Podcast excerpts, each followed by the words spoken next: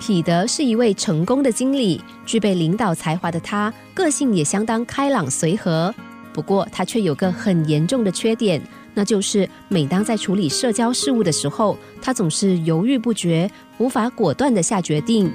比如，有人向他发出邀请函请帖，即使不想去，他也不知道怎么样拒绝。面对天天必须参加的应酬，彼得越来越不快乐，经常抱怨着：“，我为什么不能够掌握自己的生活呢？”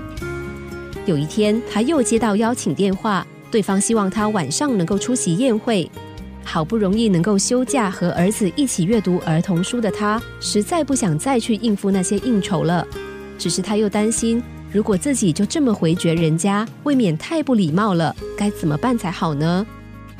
这个时候，他的儿子说：“爸爸，我的肚子好饿哦。”彼得看着儿子，转念间想到了一个方法，于是他拨了电话给对方，和对方说：“不好意思，因为今天人不太舒服，所以今晚的聚会他无法出席了。”对方则体谅的要他好好休息。就这样，彼得终于可以自在的待在家里，和一家人快乐的吃顿晚餐了。后来，彼得把拒绝邀请的理由写在纸上，并列成清单。每当接到他不喜欢的邀请的时候，他就会选择其中一项合理的理由，委婉的回绝。虽然这让他减少了许多社交活动，但是他却一点也不遗憾。他说：“少了那些无谓的应酬，反而让我有更多的时间做自己想做的事，生活反而增添不少乐趣呢。”你总是不知道如何说不吗？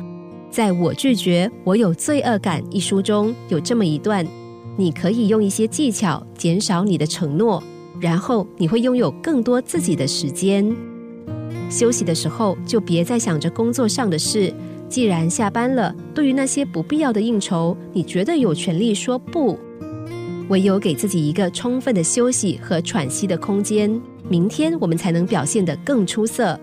试着推掉不必要的应酬，你才能减少不必要的压力。学会拒绝，我们才能够拥有自己的时间，去做自己真正想做的事。